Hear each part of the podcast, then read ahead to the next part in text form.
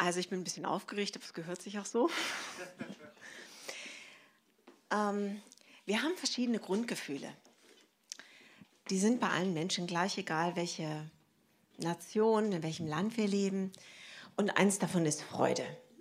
Und Freude mögen wir, gell? Also so in der Regel, ja, irgendjemand sagt auch ja. Ähm, Freude ist wichtig für uns. Freude, da wird Dopamin ausgeschüttet, das hilft. Ist übrigens auch schmerzmildernd. Ähm, Freude ist wichtig, weil wir uns verbunden fühlen. In dem Moment, wo wir uns freuen, wenn wir uns in der Natur freuen, sind wir mit der Natur verbunden. Wenn wir uns an Menschen freuen, sind wir mit Menschen verbunden. Und wir brauchen Verbindung. Ja, jeder Mensch braucht Verbindung. Das ist was ganz Wichtiges. Also, warum Gott dieses Gefühl als Grundgefühl gemacht hat, das ist noch nachvollziehbar. Dann gibt es eher so unangenehme Gefühle wie Traurigkeit, Trauer. Und Trauer hat was mit Abschied nehmen zu tun. Ich kann nicht, wenn ich was nicht abschließe, dann hänge ich da im Herzen. Deswegen ist Trauer ein wichtiges Gefühl. Ein anderes wichtiges Gefühl ist Angst. Das sollte dosiert sein. Es gibt Ängste, die sind too much. Aber eigentlich soll Angst uns schützen. Ja? Und dann gibt es Gefühle, da fragt man sich, wofür sollen die da sein? Wie geht das jetzt an? Ja. Zum Beispiel Wut. Also, ich weiß nicht, warum Gott das, also ich habe gedacht, hm, Gott, warum hast du das gemacht? Also irgendwie scheint es überlebenswichtig zu sein. Ist auf jeden Fall dabei. Ich bin ähm, Heilpraktiker Psychotherapie, äh, traumazentrierte Fachberaterin, habe noch ein paar andere Ausbildungen in der Richtung. Und äh, in meiner Beratung äh, rede ich viel mit den Leuten über das Gefühl der Wut. Das sind Leute, die kennen das oft gut oder auch gar nicht. Ähm, genau, und wir reden über, was für ein Wuttyp wir sind, wozu die da ist, wann sie entstanden ist, wozu sie entstanden ist, welches bla bla bla bla. Und dann habe ich gedacht, ja, also Gott, das ist ja ganz interessant. Ich weiß jetzt, was die Psychologie sagt, aber was sagt eigentlich Gottes Wort? Da muss doch irgendwas in Gottes Wort stehen. Habe ich mir so gedacht. Habe ich gedacht, frage ich ihn mal. Und ähm, dann in meiner persönlichen Zeit, wo ich Bibel lese, ähm, habe ich das Buch Esther gelesen. Und ich weiß nicht, also hunderttausend Mal gelesen. Also ich bin jetzt fast 40 Jahre Christ. Ähm, habe das Buch schon oft gelesen, aber das hatte ich noch nie gelesen. Das ist wie so ganz viele Fußnoten. Und ähm, das, was ich da gelesen habe, da möchte ich euch heute mit hineinnehmen. Genau. Wut als positive Kraft? Fragezeichen. Eine Betrachtung anhand des Buchen Esthers. Ich bin ein Teammensch und ich habe mir auch ein Team mitgebracht. Also einmal habe ich ja, also ich bin sowieso im Team unterwegs. Ich bin nämlich verheiratet. Bernd wird ähm, die Bibeltexte lesen, weil wir, wir lesen heute echt viel Stoff, Leute. Ja? Seid froh, dass er eine andere Stimme hat. Er hat eine sehr schöne Stimme. Das kann man gut, also ich kann die gut hören. ähm, und dann habe ich nachher noch, ich habe noch zwei Mähmodels engagiert. Die sind ganz zum Schluss beim Fazit, werdet ihr die sehen. Ähm, die haben sich mir zur Verfügung gestellt. Das könnte sein, dass der eine oder andere sie wiedererkennt. Genau. Wir legen los. Ähm, König Xerxes war König über 700 Provinzen. Und ähm, die, die, Juden waren vor vielen, vielen Jahren in, ähm, da verschleppt worden, haben in diesen Provinzen sich verteilt und da mitgelebt inzwischen. Und wir werden da einsteigen. Wenn ihr nachher den großen Zusammenhang, es lohnt sich, dieses Buch zu lesen. Falsch. Jetzt. Hast du das jetzt gemacht oder ich? Das habe ich jetzt gemacht. Danke. Und Bernd braucht noch das Mikro, sonst muss ich es immer geben. Das übrig ich. Ja, okay. Am siebten Tag des Festes, als König Achaterus von vielen Weinen in heiterer Stimmung war, befahl der König den sieben Eunuchen, die ihn bedienten, Königin Vachi zu ihm zu holen. Sie sollte ihre Königskrone tragen um den Burgbewohnern und Fürsten ihre Schönheit vorzuführen, denn sie war eine sehr hübsche Frau. Doch als die Eunuchen Königin Vachi den Befehl des Königs überbrachten, weigerte sie sich zu kommen. Das erboste den König und sein Gesicht rötete sich vor Zorn. Der König hatte 180 Tage gefeiert. Schon eine Menge, ne? Also ich finde das ja schon fast langweilig, aber egal. Und danach macht er nochmal ein Extrafest in seiner Burg. Und äh, man darf so viel trinken, wie man will. Man darf auch sich aussuchen, was man trinken will. Ne? Da rauscht echt, da ist, da ist was los, ja. Ähm, also ich weiß nicht, ob ihr euch vorstellen könnt, in was für einem Zustand das sind. Männer und Frauen sind getrennt. Äh, in was für einem Zustand die Männer sind, die sieben Tage durchgesoffen haben. Ähm, jetzt muss ich auf den hier drücken. Ja. Unten? Ja, hoffentlich. Auf den da? Ja. Nein, nein, nein, nein, eins oben drüber. Mhm. Ja, sehr gut. Ähm, und der Alkoholkonsum verändert sich nämlich was. Die Selbstwahrnehmung wird verzerrt und man fühlt sich daher stark und gut und lustig und kontaktfreudig. Aber gleichzeitig sinkt enorm die Kritikfähigkeit. Die Risikobereitschaft steigt und man ist viel reizbarer. Hm.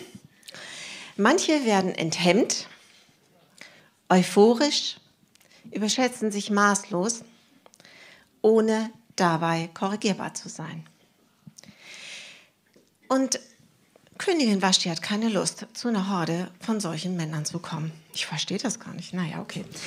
Ähm, verstehe ich schon. Der König aber war total sauer und sein Gesicht rötete sich vor Zorn. Ich denke, man könnte ja auch sagen, warum riecht er sich eigentlich auf? Also immerhin, ne, der könnte ja sagen, oh, meine Frau ist echt eine ehrbare Frau. Ne? Das ist so. Also wäre ja schön, dass sie es nicht macht. Ne? Die weiß, wir sind ein Team und so. Nein, denkt er scheinbar nicht. Also er hat ein anderes Bedürfnis. Er hat gar nicht das Bedürfnis, die Ehrbarkeit seiner Frau zu äh, entdecken, sondern, keine Ahnung, können wir nur vermuten. Aber... Das war jetzt einmal zu viel. Ich ja, mach das, danke. Ähm, wir sind auch ein Team, gell? Ich schaffe immer ein Team. Mensch, so gut, dich zu haben. Ähm, wir sind nie heiter aus heiterem Himmel. Äh, nie wütend aus heiterem Himmel. Heiter auch nicht, aber wütend auch nicht. Es hat immer einen guten Grund. Wir sind wütend, weil. Ja, also Wut ist immer eine Reaktion, und das ist ganz wichtig, das müsste nachher, da müssen die Ohren klingeln, auf ein unerfülltes Bedürfnis, das zur Kränkung oder zur Verletzung wird. Also Wut ist immer eine Reaktion auf ein unerfülltes Bedürfnis. Das steht dem immer voran. Und im ersten Moment, wenn bevor die Wut kommt, da erleben wir uns manchmal, ich habe ein paar Sachen hingeschrieben, gedemütigt, könnte sein, dass das der König war, hilflos, enttäuscht, verletzt, überfordert, ängstlich, oder wir fühlen uns schlichtweg unberecht, ungerecht behandelt. Und wir sind dann so ein bisschen ohnmächtig. Das knockt uns erstmal im ersten Moment aus. Ich weiß nicht, ob der König sich gedemütigt gefühlt hat nach dem Motto, ich sage hier Bescheid und die kommt nicht. Auf jeden Fall fragt er seine auch betrunkenen Gäste, was dazu im Gesetz steht.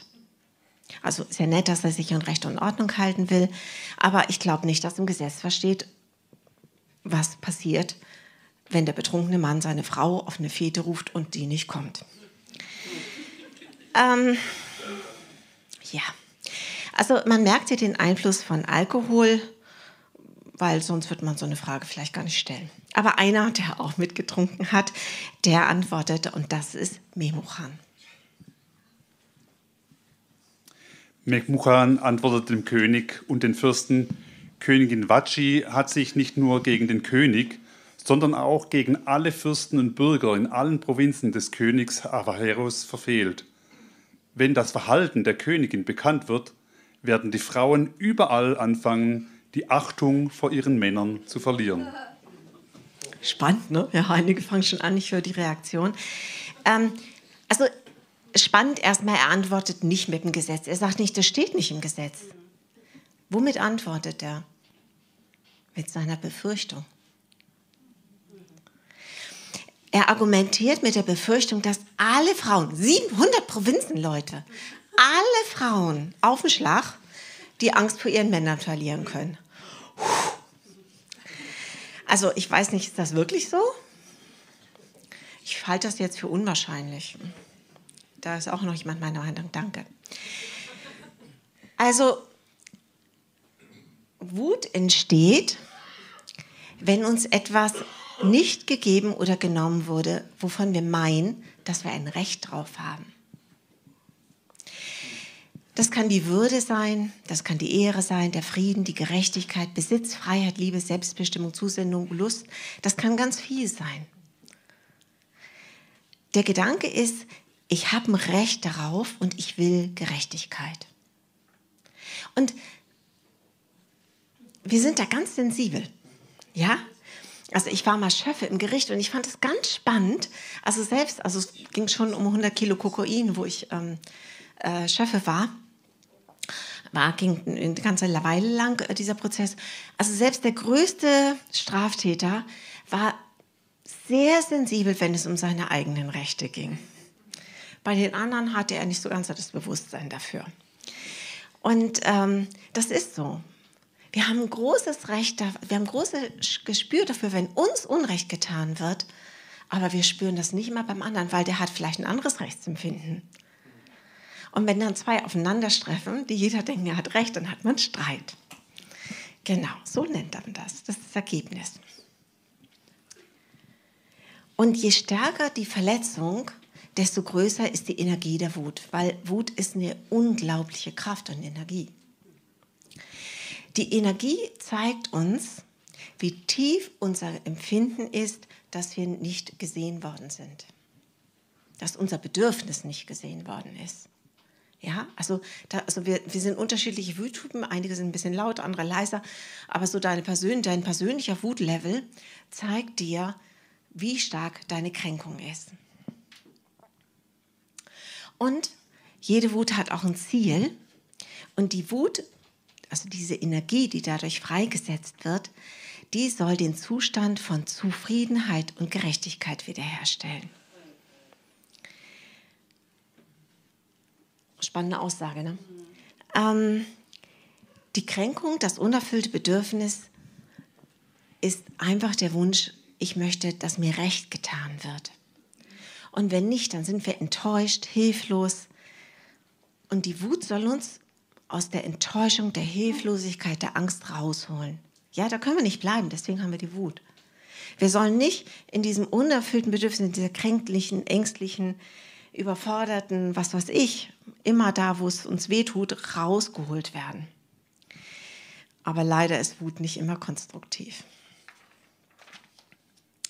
Ich mache einen kleinen Ausflug mit euch ins Alte Testament. Wir weichen ganz kurz von Esther ab. Gott hatte Israel erwählt, also Zorn im Alten Testament. Gott hatte Israel erwählt, hat sie umsorgt, war liebevoll, sagt, ich stehe zu euch, hat ihnen Gutes getan, denen ging es gut und immer wenn es ihnen gut geht, haben sie Gott verlassen. Hat Gott sich echt bemüht. Also ich finde, hätte man einen ziemlich langen Atem gehabt, wenn man das so liest.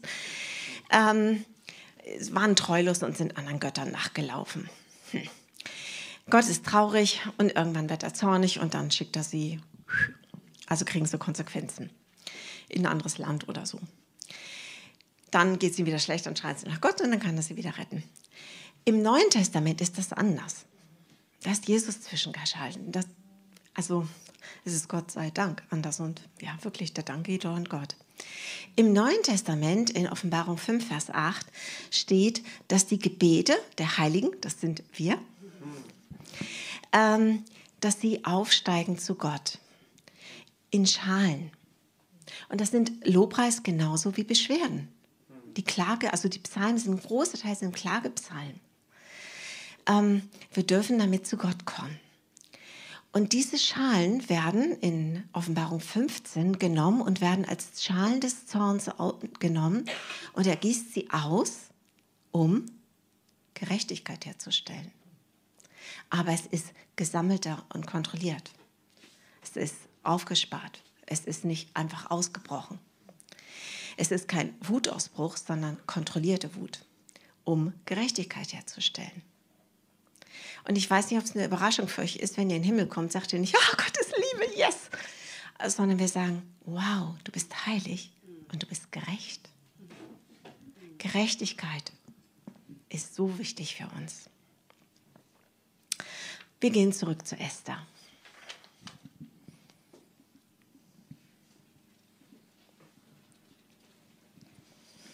Wenn es Ihrer Majestät gefällt, schlagen wir vor, dass sie ein Dekret erlassen und ein schriftliches Gesetz anordnen, das nicht aufgehoben werden darf. Dieses Gesetz soll Königin Vatschi für immer aus der königlichen Gegenwart verbannen und festlegen, dass ihre Königswürde einer anderen geben wird, die würdiger ist als sie. Wenn dieser königliche Erlass im ganzen riesigen Reich veröffentlicht wird, werden die Ehemänner überall, ganz gleich welchen Ranges, von ihren Frauen mit dem gebührenden Respekt behandelt werden. Der König und die Fürsten hielten diesen Rat für vernünftig und der König tat, was Memuchan ihm vorgeschlagen hatte. Das Ziel von Wut ist, zum Beispiel unsere Grenzen aufzuzeigen. Mit so einem Gesetz tut man das, gell? Uns selber zu schützen und unserer Angst zu begegnen. Oder auch zu bestrafen, wer mich verletzt hat. Also Wut ist nicht von Haus aus konstruktiv. Das müssen wir erst lernen. Unkontrollierte Wut erkennen wir immer daran, dass sie nicht konstruktiv ist. Und sie verliert immer den anderen aus dem Blick. Also immer wenn ich merke, ich bin so wütend, dass ich den anderen aus dem Blick verloren habe, dann merke ich, ich kann Kontrolle gebrauchen.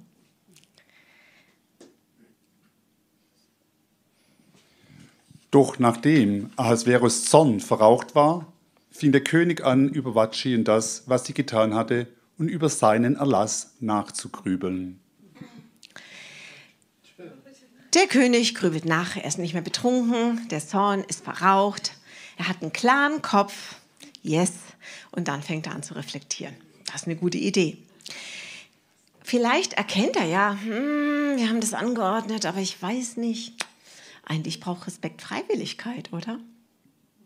Echter Respekt braucht Freiwilligkeit, so wie echte Liebe Freiwilligkeit braucht. Das ist nichts, was du anordnen kannst. Das finde ich spannend. Und ähm, ja, die Diener merken das und denken, hm, mal sehen, ich weiß nicht, wir lenken die mal ab, am besten mit anderen Frauen und sagen, hm, wir suchen dir mal aus dem ganzen Land schöne Frauen und äh, dann kannst du eine neue Königin dir aussuchen. Und der findet das auch eine gute Idee und dann gehen die Diener raus, suchen alle schönen Mädels, die sie finden können im ganzen Land und ähm, so kommen sie auch zu Mordechai und Esther, die ähm, Juden sind. Mordechai hatte eine Cousine, Esther genannt.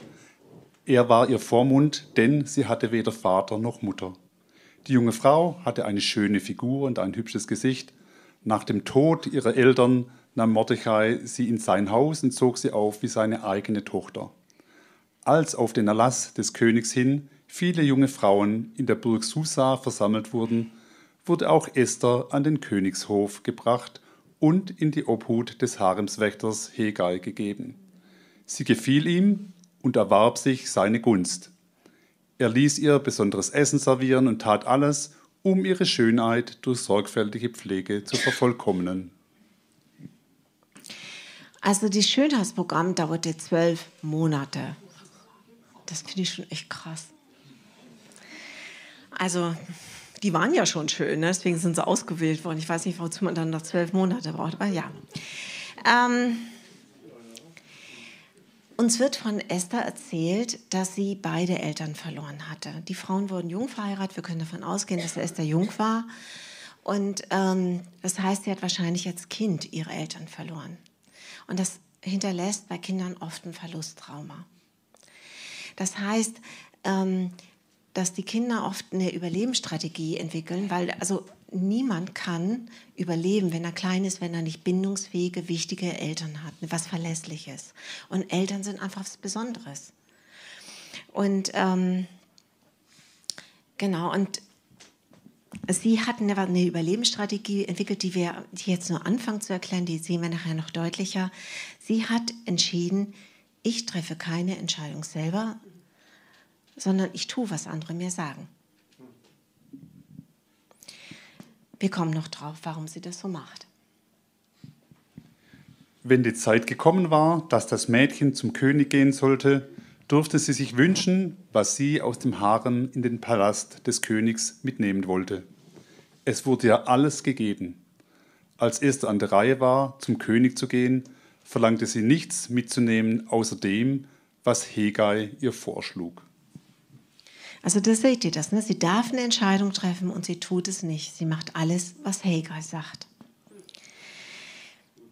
Der König findet, oh Wunder, Gefallen an ihr, sonst wäre die Geschichte jetzt auch zu Ende, und nimmt sie zur Frau. Sie wird Königin. Sie ist genau das Gegenteil von Vashti. Vashti hatte eine eigene Meinung und sie hat keine. Das oft so, das machen wir. Ne? Also wenn wir irgendwas vermeiden wollen, das wollen wir nicht, dann machen wir das Gegenteil und denken, wir sind genial anders. Also genial anders ist, wenn wir die Mitte machen, aber okay, erstmal fühlt es sich so an. Esther ist nun Königin. Ein zu viel, mach ein zurück. Ja. Danke. Esther verschwieg ihre Volkszugehörigkeit und Herkunft, wie Mordechai es ihr befohlen hatte. Sie befolgte Mordechais Befehl genauso, wie sie es getan hatte, als sie noch von ihm erzogen wurde.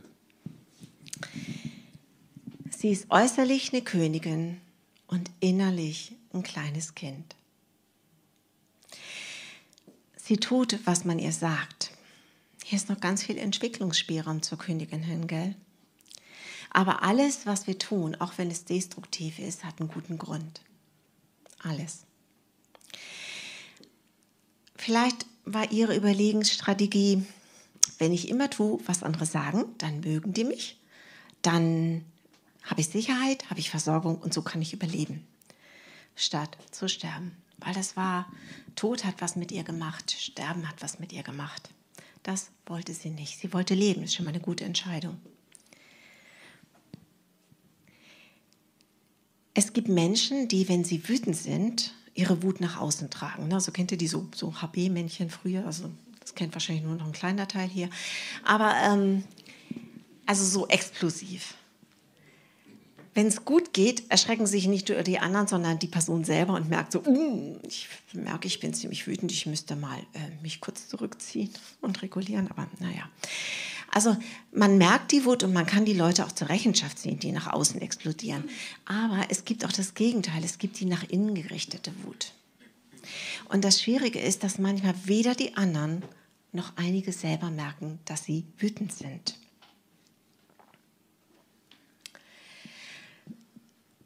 Nach innen gerichtete Wut hat ganz viel damit zu tun, wie die Herkunftsfamilie ist, wie das Land ist, wie die Kultur ist, welche Erfahrungen, welche genetischen Veranlagungen wir haben. Ja, nach innen gerichtete Wut ist manchmal die einzige Wut, die bestimmte Leute zeigen dürfen, auch in bestimmten Ländern bestimmte Frauen. Heute noch. Und irgendwie muss sie sich bemerkbar machen und manchmal zeigt sie sich durch Lästern, durch Beleidigtsein, durch ständiges Kritisieren, durch Bitterkeit und Groll, und manchmal, nicht immer, also macht daraus keinen Rückschluss, ist auch eine Depression eine nach innen gerichtete Wut. Das ist nicht immer so und da gehören auch ganz viele Faktoren noch dazu, aber es könnte ein Teil sein. Und es gibt noch viel, viel mehr Gründe und Möglichkeiten. Aber es gibt auch, dass wir vermeiden, passiv werden und uns dem Schicksal ergeben. Auch das ist heute ein Überlebensmechanismus für viele Menschen. Und so macht es Esther. Esther macht, was man sagt. Sie ergibt sich ihrem Schicksal. Das, ist, das macht sie immer. Ne? Wird sie weggetan und dann ergibt sie sich ihrem Schicksal ähm, und lässt andere die Entscheidung treffen. Es ist nicht so lebensermutigend, wenn man das immer macht. Wir sehen hier zwischen Esther und dem König die beiden Extreme. Die meisten von uns sind eine Mischung oder haben vielleicht von beiden ein bisschen. Aber genau, irgendwo dazwischen bewegen wir uns meisten. Die Geschichte geht weiter. Der König hat einen hohen Beamten, der war Chef von allen Fürsten, also der hatte schon was zu sagen. Und der heißt Hammann. Und immer wo Hamann vorbeikommt, müssen sich alle vor ihm verbeugen. Das war damals so. Also ähm, ist, glaube ich, nur noch bei der englischen Königin so, oder? Ähm, genau. Noch mehr. Okay. Also, äh, müssen niederfallen, sich verbeugen. Und der Onkel von Esther Der Mordechai, der macht das nicht. Der hat nämlich gelernt, ich bin Jude und ich beug nur mein Knie vor, Je äh, vor Gott. Ich habe schon was vor Jesus gesagt, haben wir im Neuen Testament ge gelandet, da sind wir noch nicht. Genau, der macht das einfach nicht.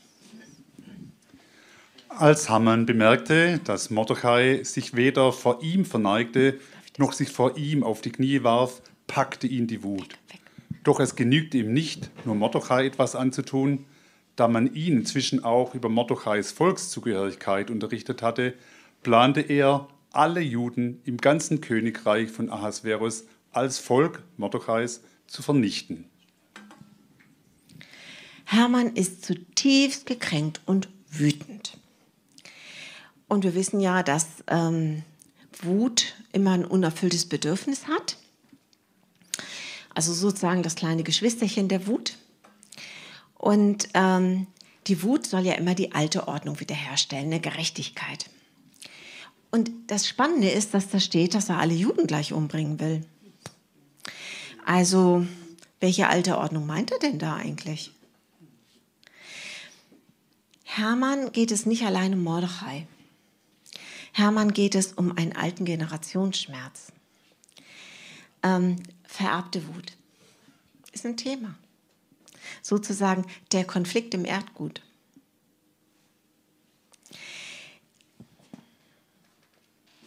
Im vierten Mose ähm, ist der Biliam, das ist ein Prophet, äh, spricht eine Prophetie aus und sagt, dass ähm, das Volk der Juden über das Volk der Agediter herrschen wird, höher sein wird. Haman gehört zu den Ageditern, Mordechai gehört zu den Juden. Und nach dieser Prophetie gab es eine Erzfeindschaft zwischen den beiden. Ja, die mochten sich schon viele, viele, viele, viele Jahre nicht, über Generationen. Manchmal wird Wut vererbt.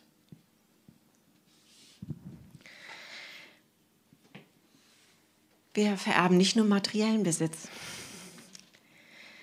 Wenn Hamann reflektiert gewesen wäre, dann hätte er vielleicht gesagt, mm, welches unerfüllte Bedürfnis meldet sich denn? Mm, wer in mir wurde verletzt? Bin ich das als Erwachsener im Hier und Heute? Oder ist es vielleicht ein Bereich meiner Seele, mein inneres Kind? Ich hatte es neulich, da war ich sauer auf jemanden und das hat mich echt drei Tage beschäftigt. Ich habe gedacht, also geht's noch? Also, also nicht den ganzen Tag, aber immer wieder kam das hoch. Ich dachte, also irgendwie muss ich mir mal kurz hier zurückziehen, mal nachdenken, was da los ist. Und ich habe gemerkt, dass, ähm, dass ich gedacht habe, die Person hat mich angelogen. Und Lügen kann ich überhaupt, also bin ich ganz allergisch gegen. Ich komme aus einer sehr verlogenen Familie und mache halt das Gegenteil. Ich mag das gar nicht. Und dann habe ich gemerkt, nee, das wird die Person nie machen. Die, äh, die lügt mich nicht an, das war ein Missverständnis. Ich habe das mit dir geklärt, alles gut. Aber da habe ich gemerkt, das war ein Teil meiner Geschichte. Ich habe da einfach, das nennt man Übertragung, gedacht, pff, wenn der jetzt so ist, nee. Also alles geklärt, war alles gut, aber ich musste schon nachdenken. Ne? Also so kam mir nicht sofort. Es können auch meine Positionen sein, besonders wenn es verliehene Autorität ist. Also so Chef, Bankangestellter, Polizist, Lehrer, so verliehene Autoritäten. Ne? Aber auch einfach, ich bin deine, wir sind deine Eltern oder so. Sorry, das ist verliehene Autorität. Ähm, genau. Also wenn es nur um die Position geht ne, und nicht nur um die Beziehung. Ähm, oder ist es eine alte Angst und Befürchtung, wie bei Hammern? Ja. Die Geschichte geht weiter. Also was macht Hamann? Er setzt das wirklich um. Es gibt einen Tag, wo gesagt wird, an dem Tag alle Juden könnt ihr umbringen. Da lauft mal los. Wird ein Gesetz dafür entlassen, unumstößlich. Na, das haben die gerne so. Und ähm, genau, und dann dürft ihr alle Juden umbringen. Und weil nicht jeder die Juden hasste, weil einige wissen, was ein netter Nachbar, hat man sich noch eine zweite Motivation ausgedacht. Ihr dürft die nicht umbringen, ihr dürft den ganzen Besitz behalten. Ja, also Geld zieht manchmal dann doch. Ähm, auf jeden Fall merkt Mordechai, dass das echt gefährlich ist. Ne? Und ähm, ja, er sagt, ähm, Esther, geh mal zum König und red mal mit dem. Was ist denn da los bei euch?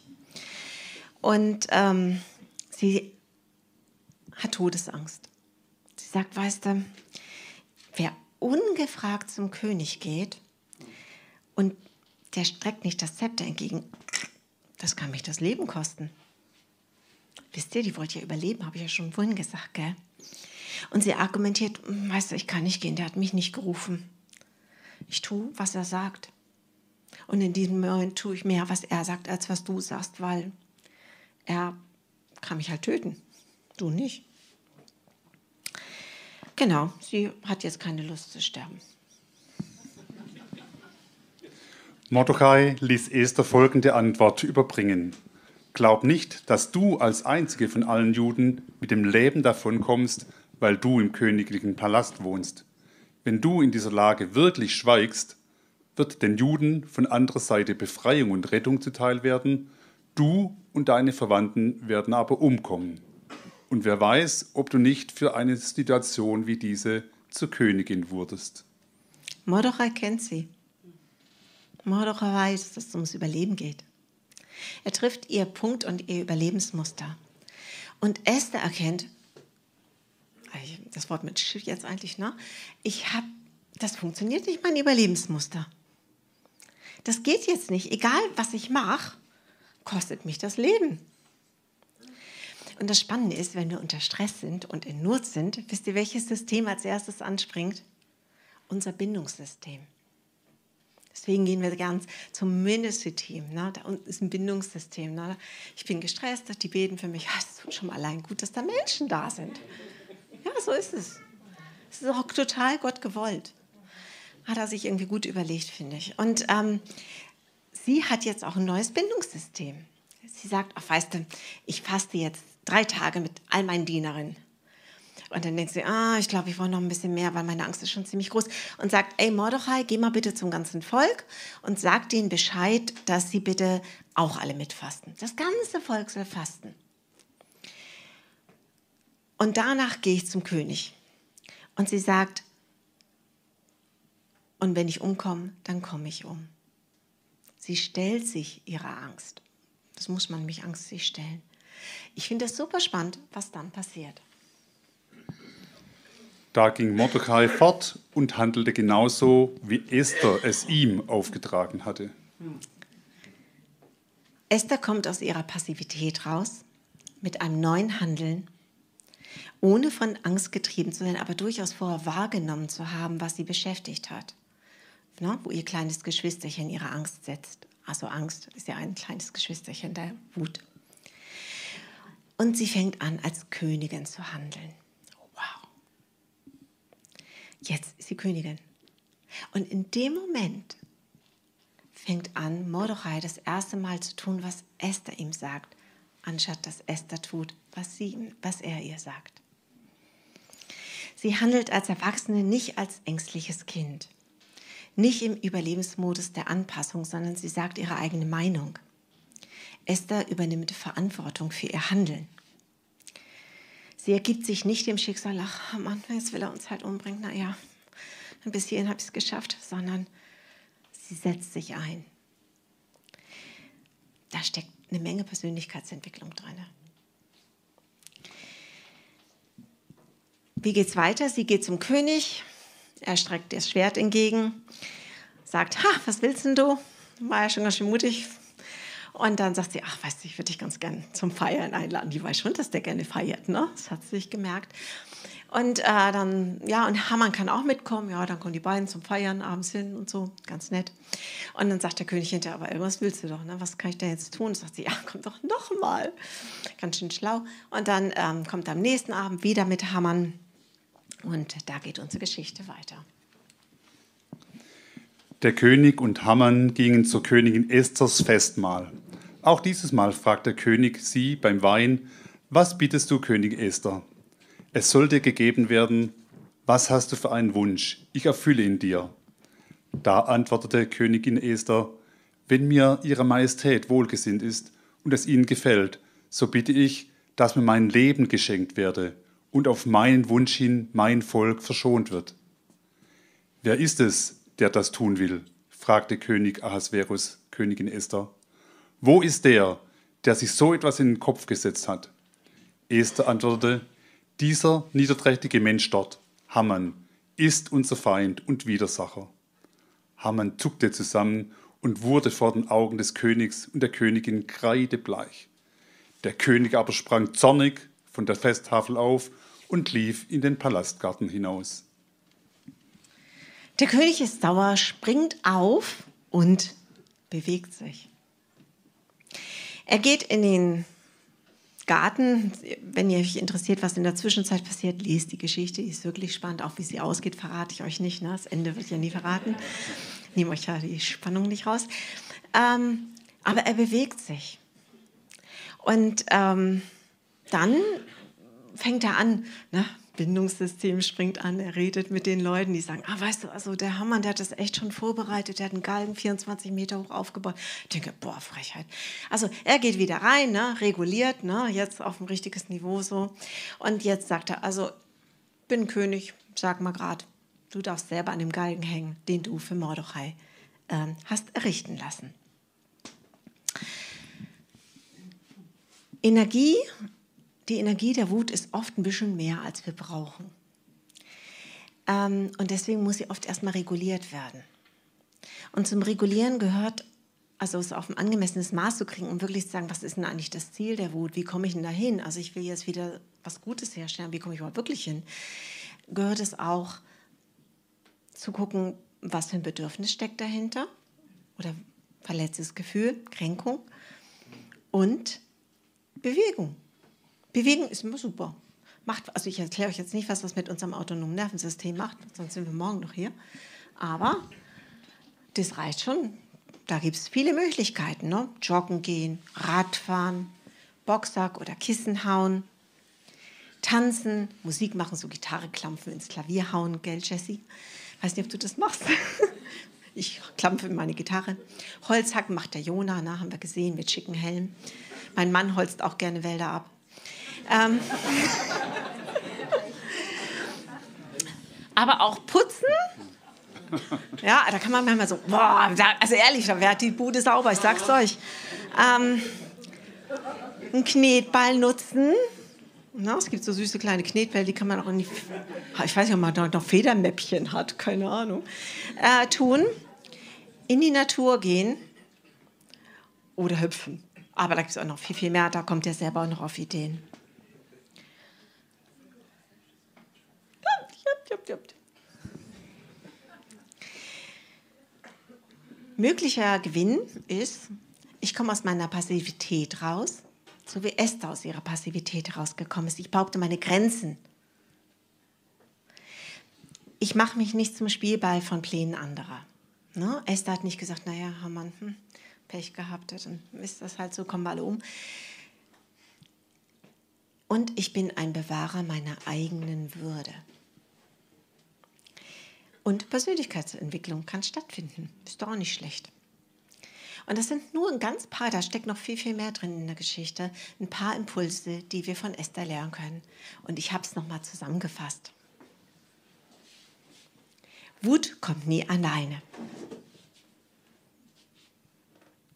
Sie hat immer ein kleines Geschwisterchen, ein unerfülltes Bedürfnis, eine Kränkung oder eine Verletzung, die hinter der Wut steht.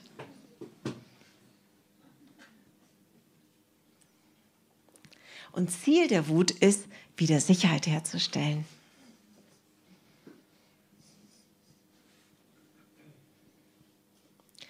Dazu ist es wichtig, die Energie der Wut zu regulieren.